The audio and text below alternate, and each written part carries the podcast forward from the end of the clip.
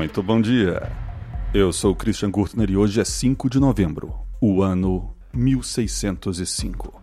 O parlamento britânico quase vai pelos ares naquela que ficou conhecida como a Conspiração da Pólvora.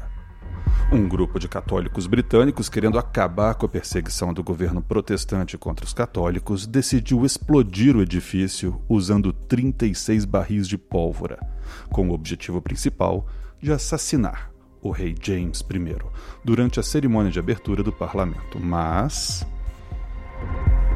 Por volta da meia-noite do dia 4 para 5 de novembro, Guy Fawkes, um dos conspiradores e responsável por acender os barris, foi praticamente pegado com o fósforo na mão, no porão do parlamento. Ele foi torturado e confessou toda a trama. Todos os conspiradores foram condenados à forca e várias leis restringindo mais ainda os católicos foram criadas. Como tradição, todo dia 5 passaram a queimar imagens do conspirador Fawkes, que ficou muito famoso no filme V de Vingança, onde o personagem principal usa uma máscara do mesmo e também recita o antigo poema criado que narra jocosamente o dia da quase explosão. Remember, remember, the 5th of November, the gunpowder treason and plot. I see no reason why the gunpowder treason should ever be forgot.